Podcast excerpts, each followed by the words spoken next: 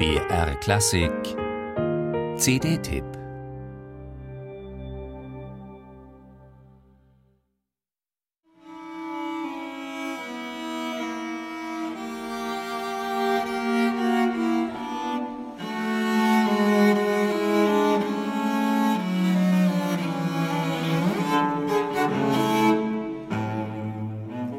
Mit einer elegischen Solo-Introduktion beginnt die Fantasie Opus 2 für Violoncello und Orchester von Julius Rietz. Julius Rietz? Wer diesen Namen noch nie gehört hat, muss sich nicht wundern. Diese Bildungslücke wird er mit vielen Musikfreunden teilen. Schließen will sie nun der Cellist Klaus-Dieter Brandt mit seiner neuen CD und gleichzeitig beweisen, dass sich die Wiederentdeckung so mancher vergessener Werke von Julius Rietz aber auch von dessen Komponistenkollegen Johann Benjamin Groß wirklich lohnt. Die CD bietet die Gelegenheit, einzutauchen in die Klangwelt der Romantik und ins Umfeld von Felix Mendelssohn Bartholdy und von Robert und Clara Schumann. Rietz und Mendelssohn Bartholdy hatten denselben Kompositionslehrer, Karl Friedrich Zelter, den Leiter der Berliner Singakademie. Groß musizierte häufig mit Clara Schumann. Beide, Rietz und Groß, waren höchst erfolgreiche Cellisten und musizierten ab 1828 sogar für einige Zeit im Königstädtischen Theater in Berlin im selben Orchester. Später wirkten sie auch am Leipziger Gewandhaus. Eine künstlerische und biografische Verortung, die aus jedem Takt dieser Musik herauszuhören ist.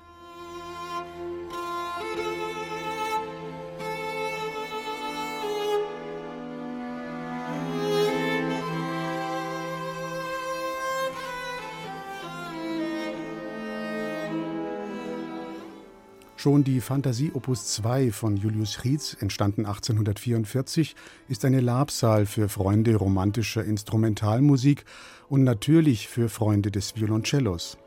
Dass sie mit einer ausführlichen Solokadenz beginnt, beweist Originalität und Mut zum Unkonventionellen. Ansonsten entspricht das dreisätzige Werk formal einem Konzert für Violoncello und Orchester voller musikalischer Ideen. Den Cellokonzerten von Rietz und Groß ist deutlich anzuhören, wie sehr sie vom Soloinstrument ausgehend komponiert wurden.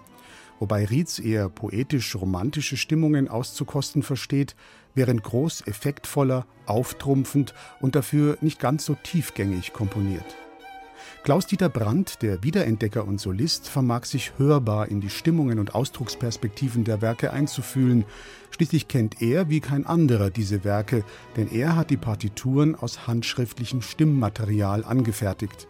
So kann jede Finesse, jede Nuance zum Tragen kommen und der warme, kantable und in klaren, prägnanten Linien geführte Ton des Solocellos mischt sich aufs angenehmste mit dem farbenreichen Spiel des Ensembles L'Arpa Festante unter der Leitung von Riccardo Minasi. Das Orchester spielt auf Originalinstrumenten, lebendig, klangschön, auf höchstem Niveau. Und die exzellente Aufnahmetechnik verleiht diesen neu gehobenen Schätzen zusätzlichen akustischen Glanz. Musik